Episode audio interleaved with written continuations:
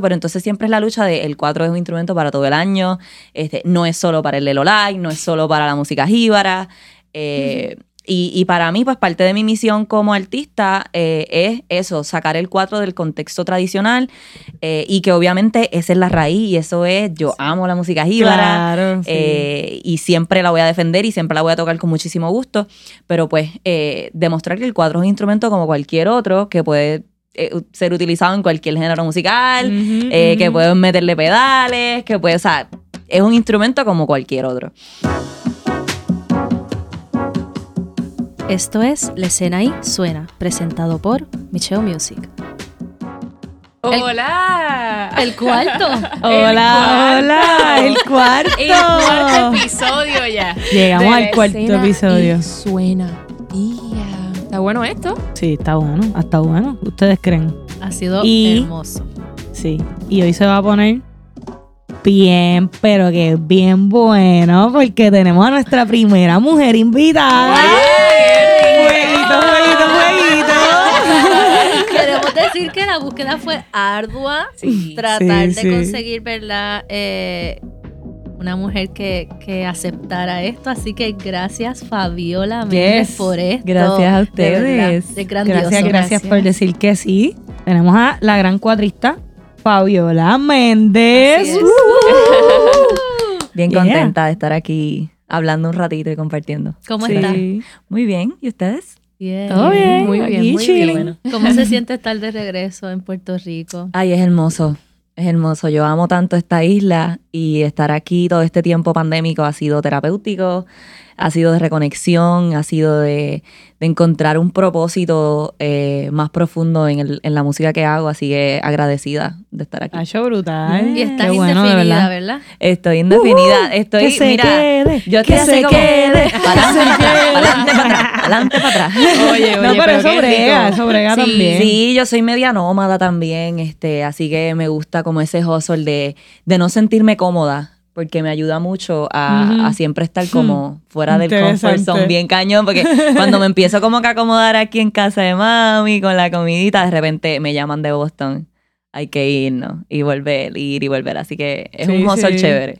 Ahorita seguro. hablábamos de eso, que esa es como que la naturaleza del artista. Siempre tiene que estar acostumbrado, acostumbrada a desapegarse de donde está ahora. Exacto. Sí, aunque sabe. sea a veces por periodos más cortos, a veces por periodos más largos, pero Así eventualmente pues sí nos va a tocar. Y yo creo que es Exacto. parte también de la magia de, Sí. de hacer arte.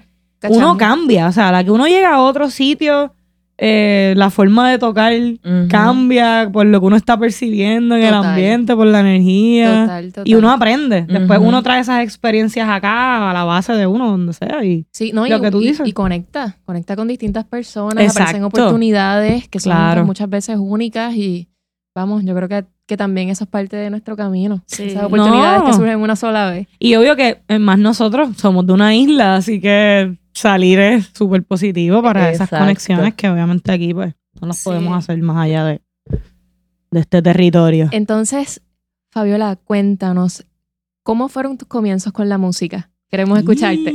Bueno, la historia. Chan, chan, chan. Nenita listas. con ese cuatro. Ok, vamos a, vamos a, a, remontarnos. a remontarnos al año ¿A qué año? 2002. Ok. 2002, no se me No me digas que tú naciste en el 2002. Espera, de 15 años. Espera. Eh, Janice, la gente que nace en el 2002 ya tiene 20. Yo, yo sé. Exacto, te va digo pa' de 20 te digo- ya, ¿no? digo de 20, O sea, Fabiola, eso fue, te digo de No, 20. Mira, por favor, eh, eh, Eggy, vas a editar esta parte. Aquí vamos a hacer un cortecito.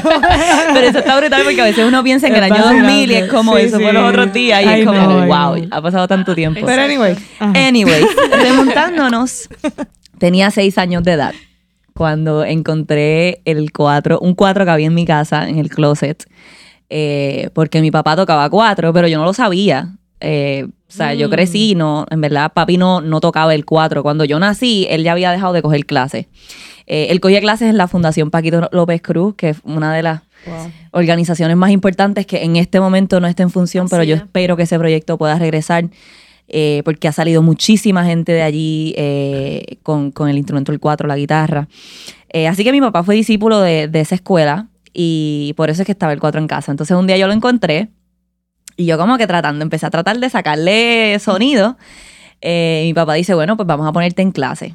Eh, y en, el lado de mi mamá, pues mi familia ha sido súper, siempre súper pro cultura, la música jíbara. Así que recuerdo cuando era chiquitita ir a casa de mi bisabuela, donde hacían promesas de reyes eh, en Comerío.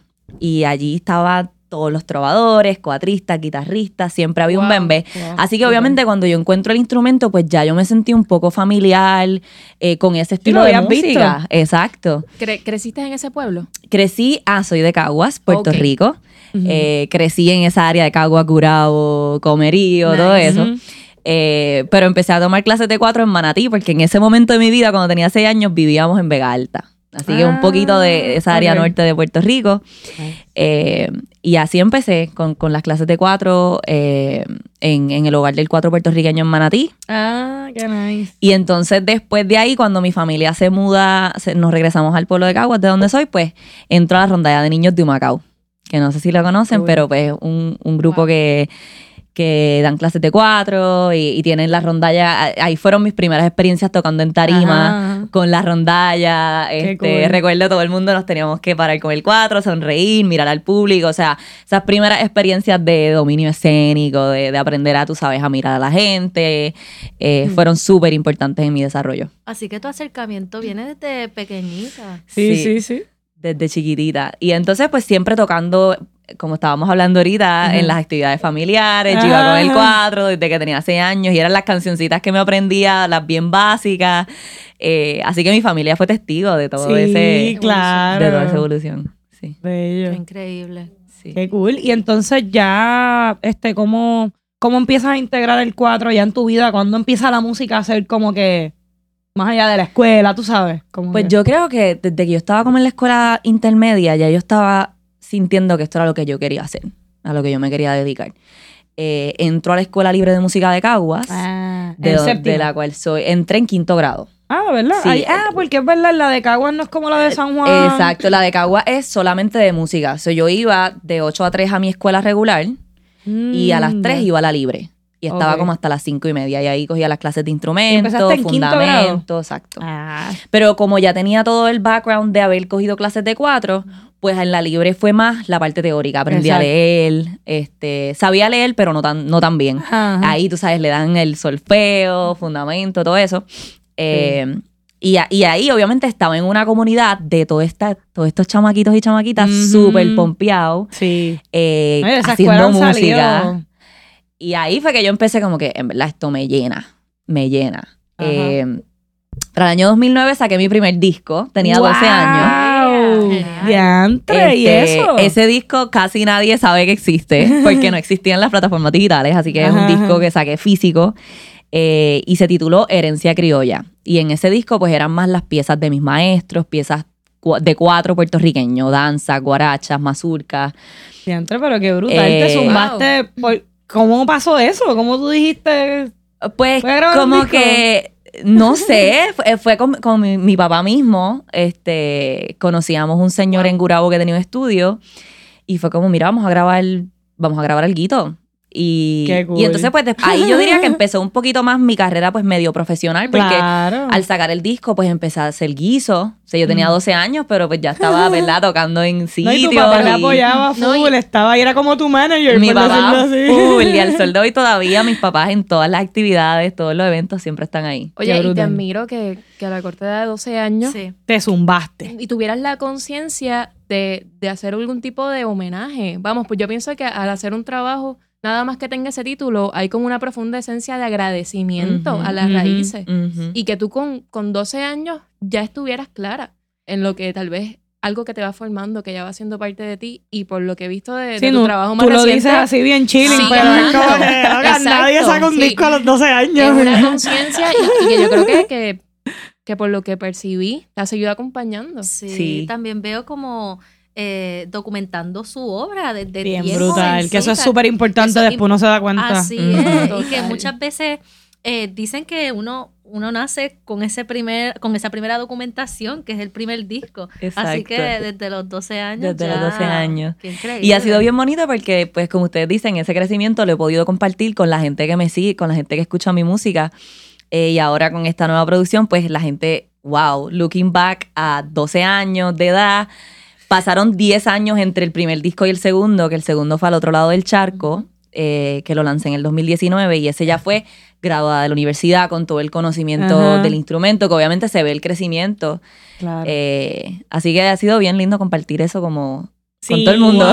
Sí, mano, de verdad Y que esas sí. experiencias con ese, con ese álbum, como dónde tocabas, cómo Ajá, la gente con- respondía. Con ese primero. Sí. Ajá. Pues me acuerdo que toca, yo tocaba mucho en Plaza Las Américas. Ya. Eh, no sé si recuerdan que allí te- tenían una tarima en el atrio central. La niña sin cuatro. Bien cañón.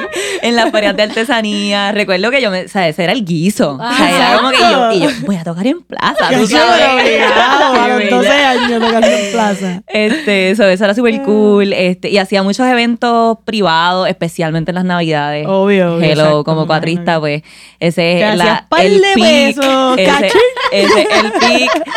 Este, no, y gracias a eso, pues, como que em- como empecé tan joven, pues pude eh, empezar a tener eso- esos ingresos desde chiquita. Eh, y yo me acuerdo que mis papás me tenían una cuentita de ahorro y todos los, los chavitos que Populoso, sacaba populoso. de vender, este, todos los chavitos que sacaba con vender los discos y eso, pues lo iban guardando. Y entonces ya cuando me fui para la universidad, que ya abrí como que mi cuenta de banco, full, pues esos fonditos se fueron para acá y empecé a los 18 años y ya tenía como que, tú sabes, Cacho. mis chavitos Wow. para, para seguir haciendo proyectos y eso.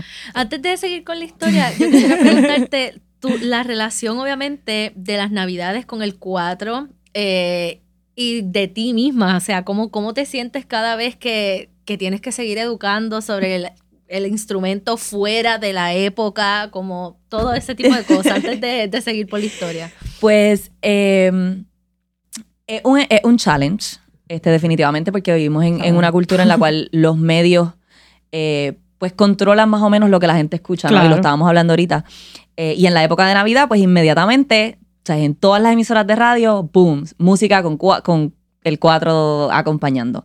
Eh, y es es súper cool, súper bueno. Ujú. que, qué bueno que el 4 Por lo menos tiene un época. espacio. Exacto, imagínate que fuera un instrumento que la gente ni lo quisiera escuchar exacto, nunca. Exacto. Este, así que agradecida de que existe ese espacio, pero entonces siempre es la lucha de el 4 es un instrumento para todo el año, este, no es solo para el Lelo Live, no es solo para la música jíbara.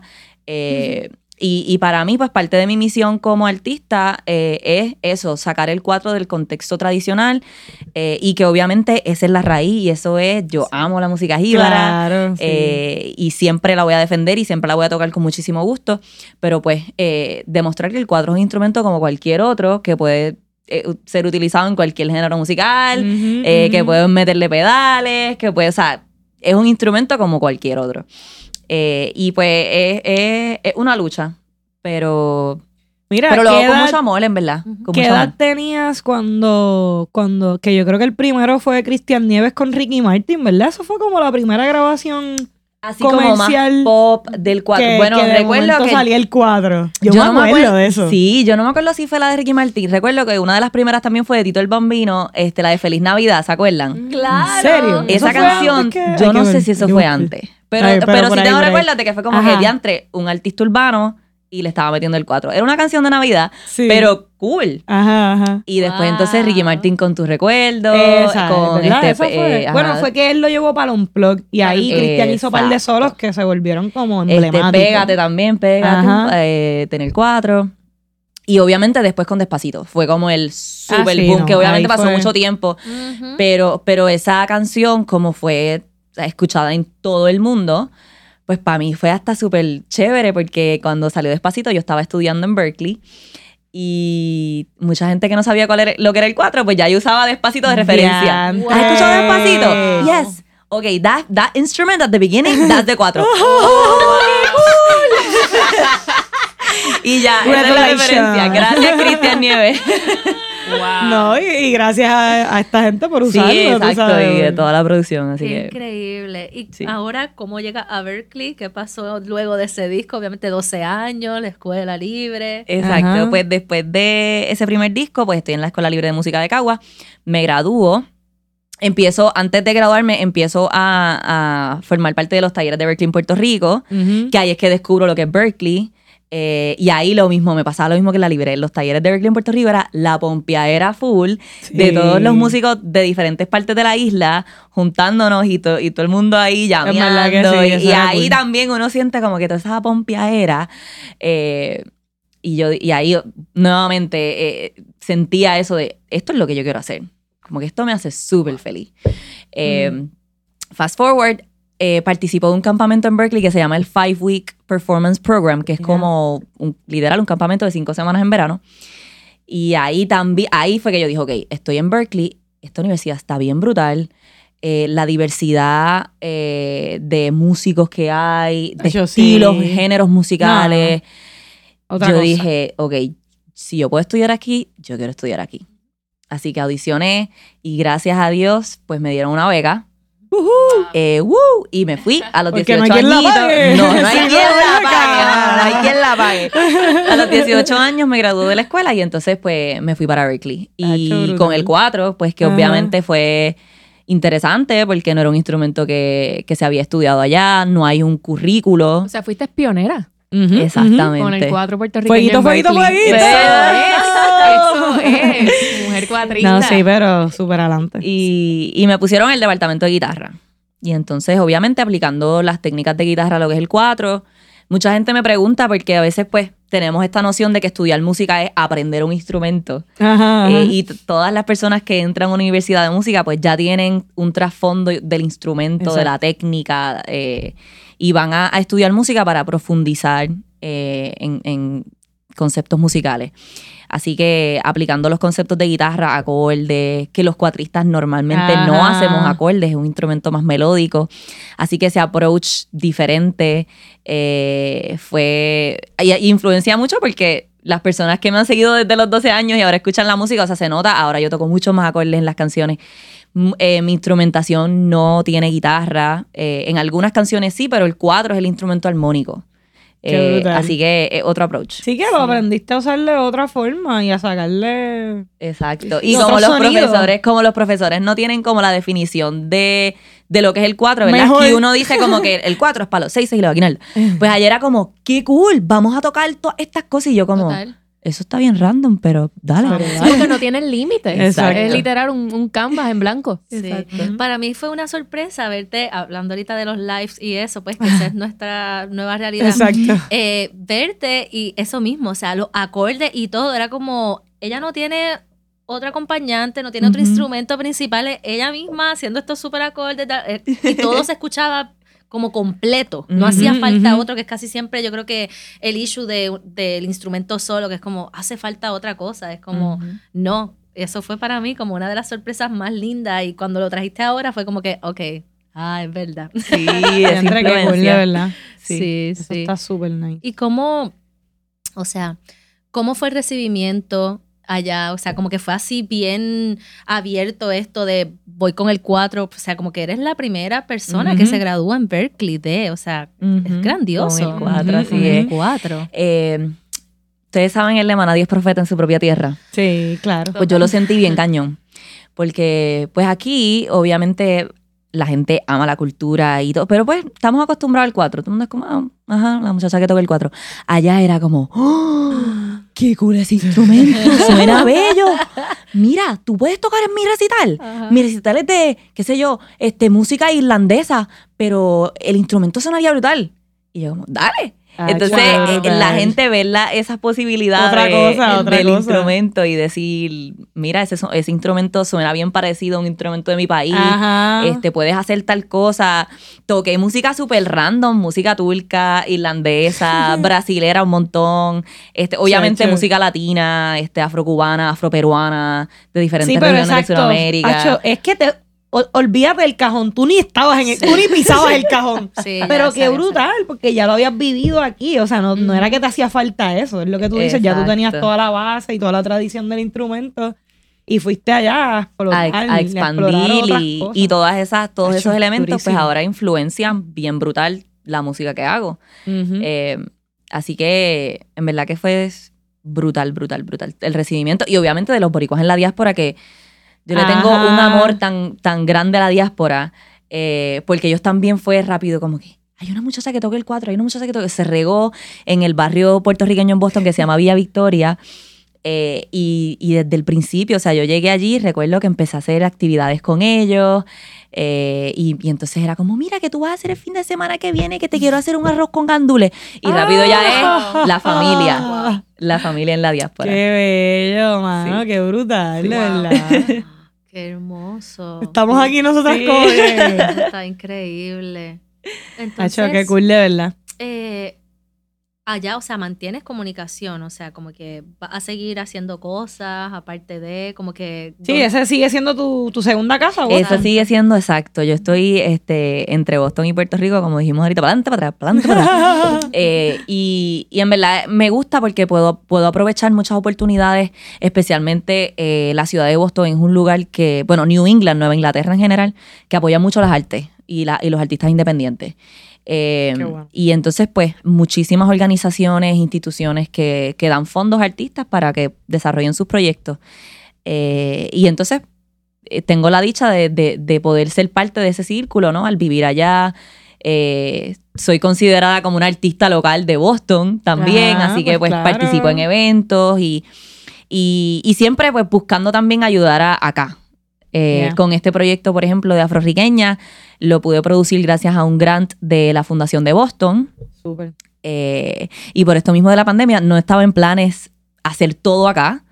Pero pues, estaba acá y yo dije, quiero apoyar a través de estos fondos que recibo, apoyar los artistas de Puerto Rico. Así que Ajá, Todo el sí, proceso del disco músicos puertorriqueños, aquí. eh, lo grabaste aquí. Exacto, mezclado, masterizado, producido, todo aquí. Qué increíble. Durísimo. Sí. Y quedó durísimo. Así que si no lo han escuchado, Así es. vayan para allá. Me, me da curiosidad y me encanta el aspecto de escuchar tu, tu obra tanto en composiciones instrumentales como líricas. ¿También escribes la letra de, de tus canciones? Sí, en este disco de Afroriqueña, eh, la mayoría de las canciones son eh, poemas musicalizados.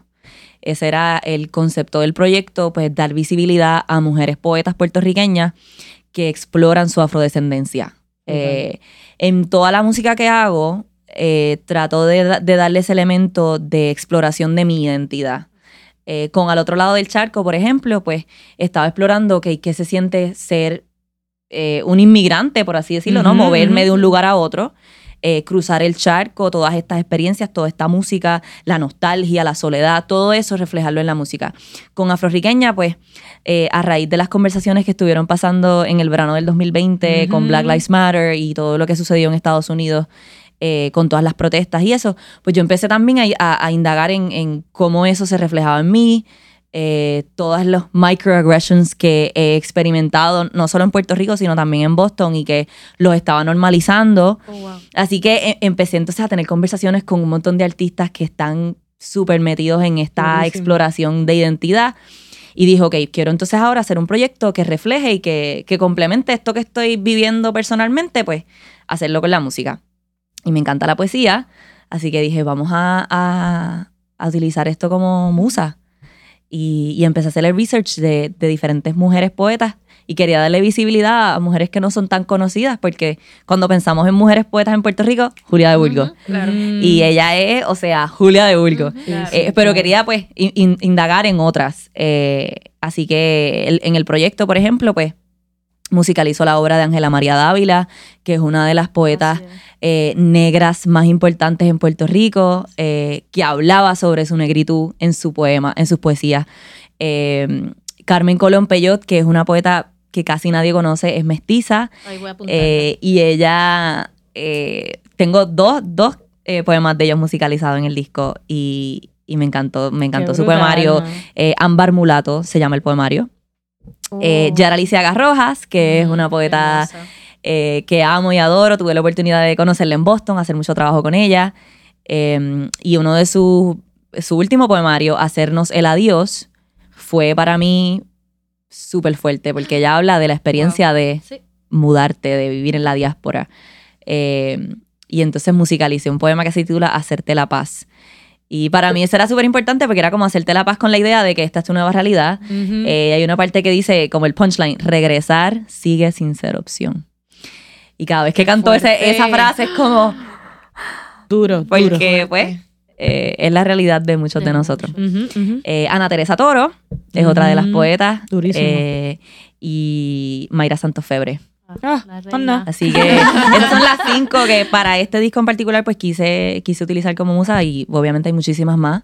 Eh, pero esa es la idea. Así que con este en particular pues muchas de las letras son de ellas, eh, pero también escribo mis propias letras. ¿Sabes qué me resulta Wow. bien eh, particular de esto? Como darle valor a quienes están vivas también. Casi siempre Ay, esperamos sí, el momento ¿verdad? de la trascendencia para entonces conmemorar la obra de, de, ¿verdad? de quien sea. Así que eso es una, una acción también bien hermosa y que nos hace repensar un poco a, a que debemos empezar estas conversaciones. A veces también no nos atrevemos, vamos, o sea, hasta, ay Dios mío, y Sí, sí. como no, hacer estos acercamientos. Hacer el me acercamiento, exacto. parece Cacho, no, genial, Brutal. brutal. Eso es lo que tiene que pasar más. Yo creo que es un arte más vivo también Así es. Todo el mundo está vivo. Y, o sea, real, como que es del momento. Exacto. Que después, de aquí a par de años, hablen de esa obra, tú Sí, sabes, sí, como sí, que... Y que también es súper importante para, pensando también en, en tener carreras sustentables en, la- en el arte, ¿no? Eh, que yo como músico, pues, si quiero hacer alguna colaboración interdisciplinaria, pues también estoy apoyando el trabajo de otros artistas mientras Sí, están en vida. Así es. Exacto. ¿Sabes? Como que- Y les da visibilidad. Exacto. Obviamente es una colaboración entre artistas fuera del mismo Sí, sí, sí. ámbito de la música. Sí. Pasa también algo como interseccional y bien Exacto. intergeneracional también, como mezcla- que es tan importante para poder tener estas conversaciones y, y empezar a responder estas preguntas o ver las incomodidades desde, desde distintas épocas, que al fin y al cabo siguen siendo de hoy. Sí, exacto. Sí, uno en nuestras distintas épocas, como que el tiempo en verdad es tan relativo y tan. es, así es. Qué increíble. Así que esta es Así tu que- tercera producción, Así es, afroriqueña. que la pueden conseguir en todas las plataformas. todas las plataformas, en mi website para así disco físico, fabiolamendesmusic.com. Eh, Bello. Importante, ¿verdad? Siempre tener esa, esos discos físicos que aunque no, no mucha gente tiene donde escucharlo, Mira, hay mucha te- gente que, que quiere apoyar total, también. total.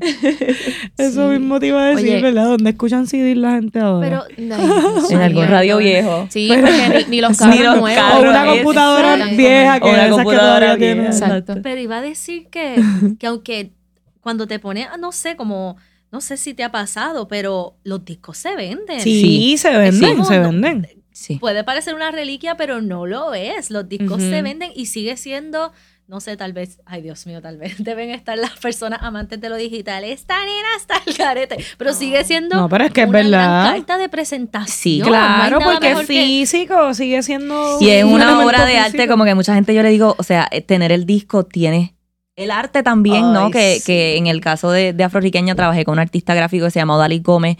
Ella es increíble, entonces la belleza del arte gráfico del disco, o sea, no solo en la portada, sino en la parte de adentro, cuando abres el disco, cuando coges el. CD como tal, eh, eh, además de que tienes la información de los créditos, que, que ahora con esto de lo digital es bien difícil, a menos que tú. ¿verdad? Lo compartas en tus redes, pero Es si yo entro a. Spotify y escucho una canción, pues no sé a lo mejor quién grabó el bajo. Mano, o solo tienen cosa. que arreglar Roche. Total. eso No, y que es fatal, de verdad. yo creo Sí. que yo creo que igual es bien interesante eh, educar, seguir educando a las personas sobre el proceso artístico Así que es. pasamos, porque realmente este tipo de objetos adquieren mucho más valor cuando la persona conoce todo el esfuerzo y trabajo que hay detrás de Claro. desde escoger el arte, la paleta de colores, hasta todos los arreglos musicales, que probablemente nosotros que somos artistas independientes vamos a tener copias limitadas inclusive.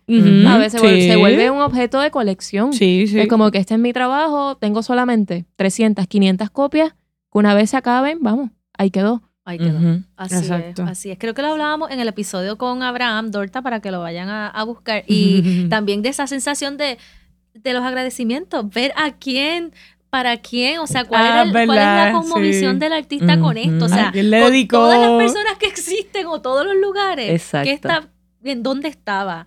A mí Sí, la también esa, esa cuestión de la dedicatoria era bien sí. importante porque ahí uno sabía todo esto que tú nos has explicado, por ejemplo, pues es lo que tú dices, uno lo hace ahora pues a través de las redes sociales. Exacto. Pero no es lo mismo que tenerlo ahí en físico y que cuando uno está escuchando el disco como la experiencia completa, Completa. leyendo los agradecimientos y toda la Aquí sale cosa. nuestro espíritu viejito. Sí, Oye, y algo súper importante, también escuchar el disco en orden. Sí. Como que, por favor, gente, les exhorto que cuando vayan a escuchar un proyecto Tírate, tírate. por las plataformas, se los voy a decir de todo corazón. Sí, sí. Mira la Escúchenlo en orden.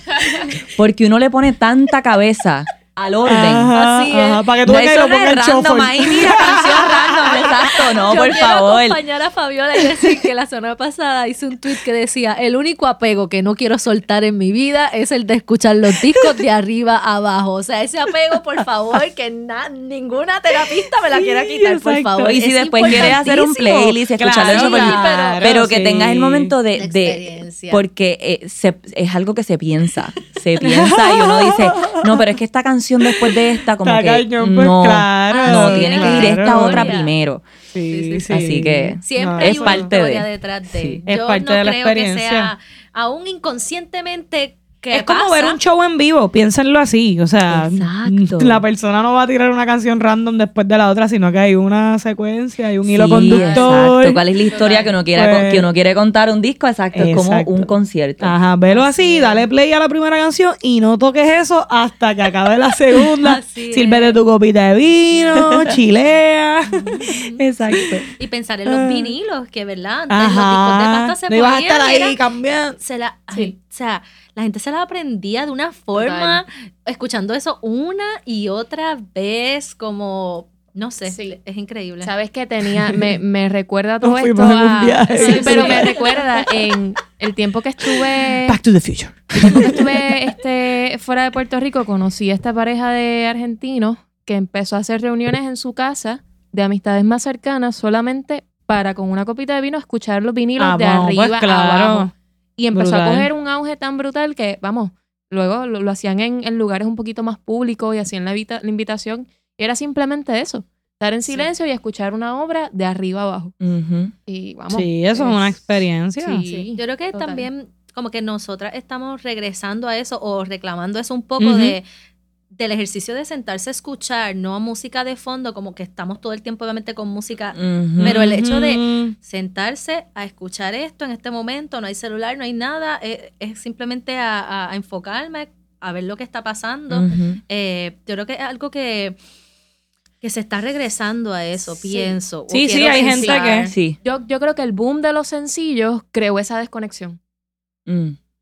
Pues Pero sí, sí, y el boom de los sencillos viene con la cuestión de estar constantemente sacando, Sacando material, material. para uno mantenerse vigente, que es lo que totalmente. No hablábamos importa la ahorita. que, secuencia, no importa la coherencia, y lo estamos diciendo desde un lado súper objetivo, como que no desde un lado crítico, sino que, que es una realidad. no, sí, Total, exacto, claro, exacto. sí. Está cool, o sea, es también, como hablábamos ahorita, eso fue antes de empezar la conversación oficial, ¿verdad? Sí. sí. Este, es también una oportunidad, obviamente uno se está produciendo independientemente, pues vamos, también está cool porque no tienes que esperar tener una Total. compilación, un álbum completo, puedes ir sacando sencillos y pues ir formando la cosa. No, y, y, y hay historias que pertenecen más a un momento en específico y no a Y un no. compilado. Así es. Exacto. definitivamente. Mira, y yo Después uno va aprendiendo esos trucos también. Yo quiero como aprovechar este punto de la conversación. ¿Qué pasó? ¿Qué pasó? Porque Anuncio, Fabiola, anuncio. a mí me encantó tu ¿Qué vas a lanzamiento del pasado año. Ay, Mucho. es muy bello.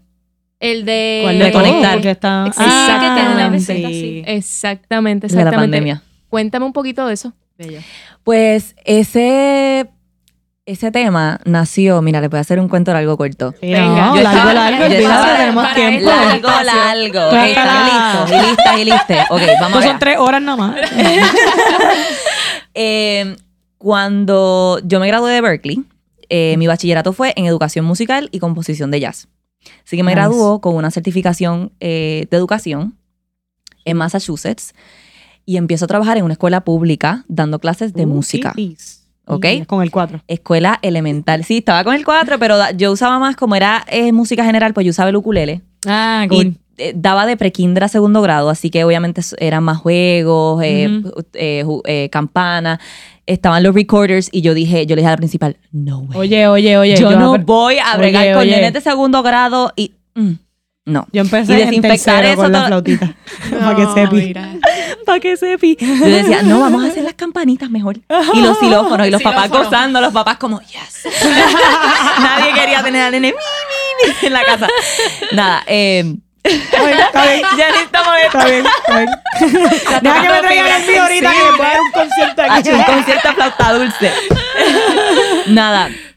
eh, llega el 2020 y ya yo estaba empezando a sentirme un poquito desconectada de, de la- de- del trabajo, en el sentido de.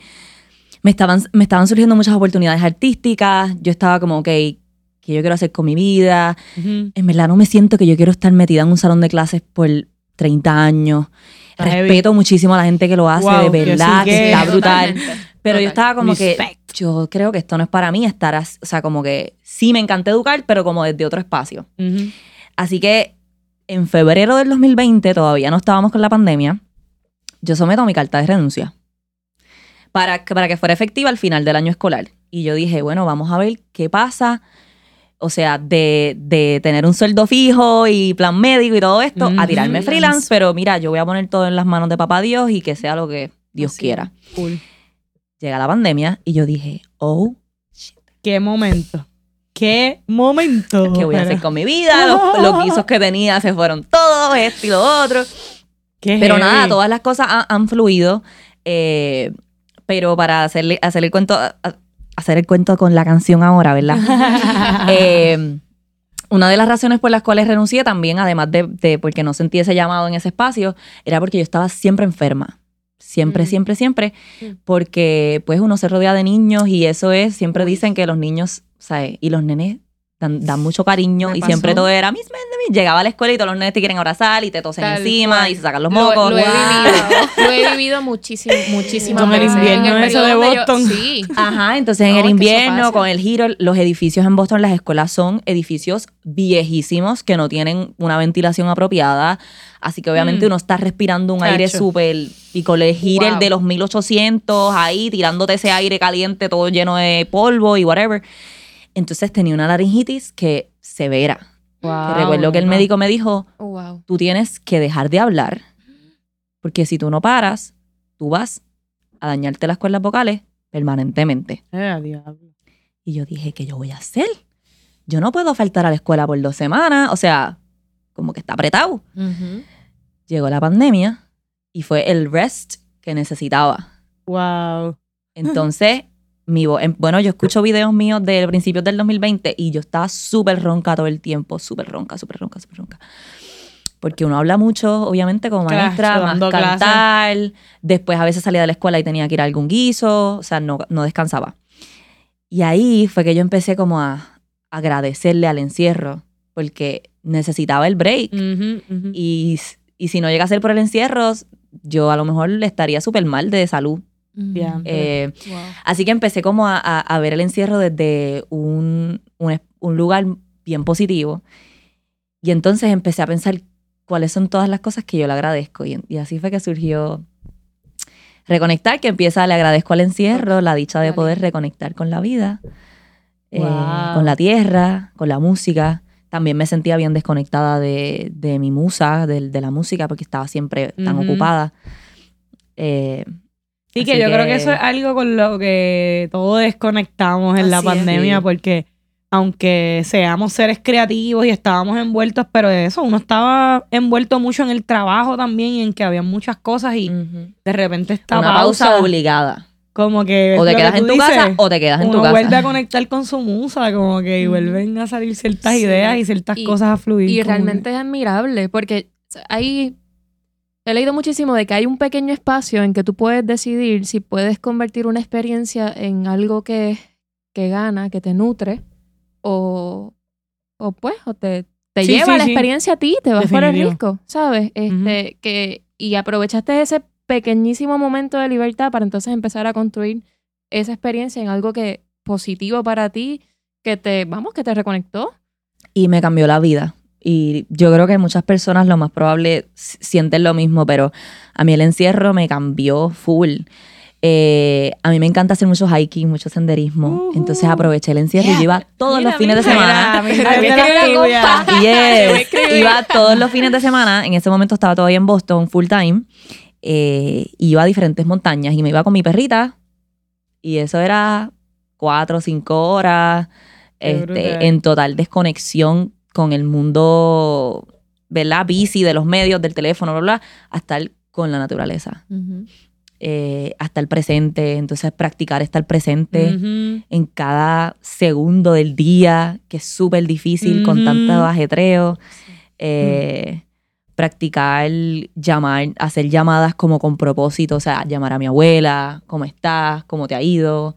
Eh, toda- todos esos elementos que si no hubiera sido por el encierro, a lo mejor hubiera seguido la vida en fast sí, forward. en fast forward. Oye, Así y, me, me parece, el- vamos, que me parece súper lindo esto que mencionas, de que si ya estabas practicando el estar presente versus hacer llamadas con propósito, estar presente en esas llamadas con propósito, uno adquiere tanto, vamos, especialmente de esos seres queridos, que bueno, a mí me pasa que tengo mucho la, con- la conciencia de que, de que pasarán, ¿sabes? De que en algún momento no van a estar. Exacto. Claro. Entonces a veces uno los llama por rutina, hey, mira, que, Sí, que sí, ¿cómo estás? qué sé yo, como que por ponchar, como decimos.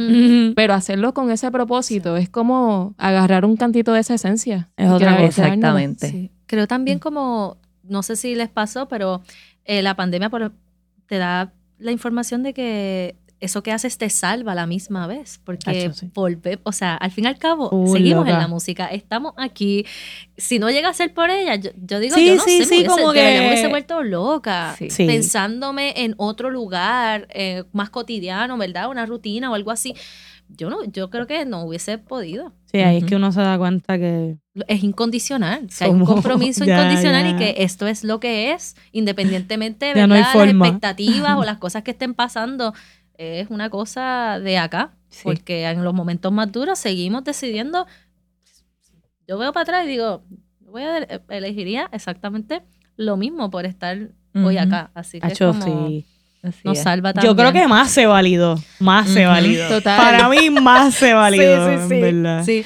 Y el proceso fue bien lindo también como artistas independientes. No sé cómo ustedes sintieron, pero a diferencia de los artistas pop, whatever, Ajá. los que están Mainstream. pegados, ajá, mainstream, however we want to call it, eh, no tuvieron la misma oportunidad. O sea, se les cancelaron las giras y ellos no pueden salir aquí al lado y tocar un guiso porque la disquera no se los se permite. trepó en el, en el tren. Pero nosotros, eh, eh, como que creo que hasta las audiencias sintieron como esa conexión más con nosotros porque estuvimos presentes todo el tiempo. Sí. No fue como que, ay, no Es puedo cierto. hacer giras, pues, me, pues ni modo, voy a estar en las redes ahí posteando videos de que estoy en depresión. Versus nosotros, mira, voy a hacer un live. Mira, gente, conéctense Ah, conmigo, que si esto, que si lo otro. Mira, me junté, voy a hacer un video pandémico en cuadritos. O sea, eh, eh, y que muchos videos se hicieron de eso, pero eh, esa misma idea de, de mantenernos activos, de, de utilizar la música como medio terapéutico y ayudaba a la gente porque veían música nueva, colaboraciones, ay, qué chévere, Sí. quedó el videíto, este y Sí, lo otro. definitivo. Eh, No, incluso ciertas marcas, bueno, lo de cierta marca de cervezas que apoyó lo local, que es la marca local de cerveza, pero nunca se habían tirado un festival indie y se lo tiraron virtual en la pandemia. Así es. Tú sabes que eso Sí. es como Yo- que... Sí, yo creo que ya ah, esto abrió otras puertas también. Ajá, Como, ajá. Definitivamente. ah, porque hizo un gap entre, no, perdón, no hay un gap entre el público ya. Eh, ahí en Facebook o donde sea está todo el mundo mezclado, en Instagram igual, por más segmentado que esté, no, no, no, aquí está todo el mundo junto, o que ese es yo creo que el lado bonito de Sí, hacer este tipo de cosas y que ahora va a ser un híbrido siempre. Creo que tenemos Sí. que hacer las paces con que esta realidad es híbrida y que económicamente yo creo que en el futuro va a ser excelente porque está brutal que pueda estar dando un concierto en España y que gente en Puerto Rico oye, pueda no, estar ahí. pueda. Nos ayuda, nos ayuda, nos da otra visibilidad. Definitivamente hemos llegado a sitios por medio de lo virtual, Así es. eh, a Boston, a la Así es. diáspora, a Así otros es. sitios. Y la que- diáspora yo creo que ha sido bien bonito porque Sí. ellos se han sentido tan desconectados y tan left behind por tantos años. Claro. Y de repente es como, ay, ahora puedo conectarme a los conciertos de los artistas de Puerto Sí. Rico, las obras de teatro, las presentaciones de libros. O sea, como que eh, se, De verdad que sí. se achica un poco más el mundo. Bien Sí, brutal. Se sí. crean esos puentes que Sí. pues, es lo que tú dices, ya nunca, no se van a romper porque esa gente no tiene otra forma de accesar.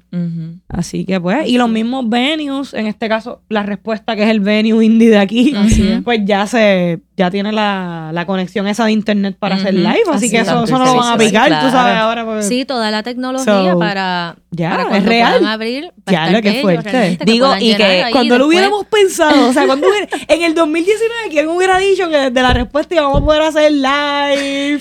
Así, con Así es. cámaras. Y tú dices eso Sí. y vacilábamos. ¡Ah! Sí, Así. claro. Y mira dónde estamos. sí. Digo, y que nada va a reemplazar La eh, la experiencia en Oye, vivo, ¿verdad? hello. Y yo sé que todas y todos y todas estamos Sí, sí, claros, sí, sí. pero Pero es bueno decirlo. como- pero bueno decirlo porque a veces uno como que ay, ay no, si yo puedo ver el concierto desde el teléfono y nunca No. es la misma Yo experiencia. creo que en el listado de prioridades de las personas ahora va a estar siempre como. Sí, pero yo creo que la gente, exacto, eso, los que están lejos, pues dicen ni modo, porque a lo mejor son súper fans y te siguen desde hace tiempo y dicen, olvídate, aunque sea desde lejos. Claro. Pero el que está aquí, yo creo que está loco por ir a ver música en vivo, tú Así sabes, es. y de verdad sentir la energía, porque no es lo mismo. Así es. tú sabes. Así que, pues, no, hemos evolucionado. Así aquí es. estamos. Fabiola, y ahora, como. eh, ¿Qué quieres hacer? ¿Tú cómo te encuentras? Hasta- estando acá en Ujú. esta reconexión, Mm. quedándote indefinidamente acá en Puerto Ah, Rico. díselo, díselo, Andrea. Indefinidamente. Que no me escuchen los bostonians. I'm still in Boston. Eh, me llama un hizo, yes, I'm- yep, sure, No, I'm esto, available. esto es, un- esto es un como- avión. esto es realidad virtual, Así es, está aquí. Pues Mm. en verdad, soy, soy una persona que nunca puede dejar de hacer cosas. Este, así que eh, lancé eh, Afroriqueña y ya estoy produciendo otro proyecto. No es un disco, pero va a ser una serie audiovisual documentando Yeah. las historias de las personas afrolatinas de Boston. Uh. Así que sigo con esta onda, ¿verdad? De las razas Qué eh, nice. en esa exploración personal y conectando con otras personas. Y el proyecto me encanta mucho, se titula Negrura. Eh, y ya estamos trabajando con varias personas allá en Boston, eh, que estamos entrevistando para, nada, da- lo mismo, visibilizar eh, las historias, tener espacios para conversaciones difíciles, conversaciones que, que nunca, temas que a veces no nos cuestionamos y normalizamos. Eh, lo que hablaba ahorita de los microaggressions. eh, todo- todas estas conversaciones, pues tener un espacio para, para tenerlas y, y para mí, pues componer música que refleje todas esas historias. Así que Como mujer y afrodescendiente. así o es. sea, Así que ese es como el proyecto. Sigue, sigue del por ahí, 2021. sigue, que vas No, bien. No, me encanta de verdad. Demasiado. Y Brutal. Fabiola, si tuvieras, vamos a las tres. Vamos a las Dale, Vamos a las tres artista. Ok. Si tuvieras que mencionar una canción, una artista mujer y una artista local que te haya impactado. Son tres, tres cosas diferentes. Sí, una canción. Vamos a empezar por ahí, la Exacto, canción. La canción. Una canción. De esas canciones que tú dices, no puedo darle skip. No, eso no es shuffle. Unicornio de Silvio. Rodríguez. Y para aquellos que hayan escuchado Reconectar, saben Sí. que hay una referencia. Eh, amo, amo a Silvio. Eh, creo que eh, una de mi, uno de mis sueños sería conocerlo, eh, verlo en vivo. Y si pudiera tocar con él, oh my god, me muero. Lo amo. Eh, A todos los artista- productores, promotores que están escuchando. Ya la sabes. Hola, Fabiola Méndez arroba Méndez. gmail.com. Vamos a hacer, vamos a hacer esto Dura la una durota. Vamos allá. Eh, ok, eh, artista mujer. Que te también, que te haya impactado, que tú sabes que es como siempre regresas ahí. Eh, wow, hay muchas, pero creo que la cuatrista Maribel Delgado. Ahí está. eh, Duraca. Eh, ha sido ha sido como hasta media pionera porque antes de ella pues sí siempre han habido mujeres cuatristas pero ella ha sido una de esas que ha salido con sus producciones con sus Exacto. proyectos eh, Con su escuela con su escuela virtual. virtual, Hace eh, tiempo, sí, súper sí, adelantada sí, a los tiempos. súper adelante sí ella está ahora súper chilling todo el mundo como que esto de, de Zoom y ella como Ah, sí, "Tranquilos, yo tengo una escuela virtual hace 10 años. llevo haciendo esto I got you Sí, de verdad. Eh, así que definitivamente ella es inspiración. Y la tercera era mujer, Eh, una un artista, artista local, ese mujer o hombre o Sí, lo que sea. artista que te local, impacte también. Andrea Cruz. ¡Ey! ¿Viste? Fueguito, fueguito, fueguito.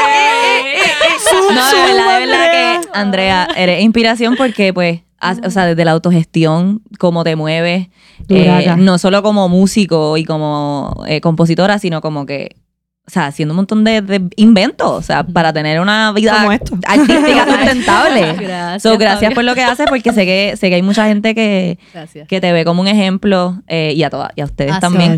Eh, Sí. Pero es importante y me encantan estos espacios que, que ustedes están, están ofreciendo porque en Puerto Rico hay mucho talento, eh, hay muchos artistas independientes eh, en toda la isla. Como que tú te vas a un definitivo. chinchorro, qué sé yo, en Las Marías y, y va a haber música y va a haber música de calidad. Es. Eh, y, y mu- mucha música original.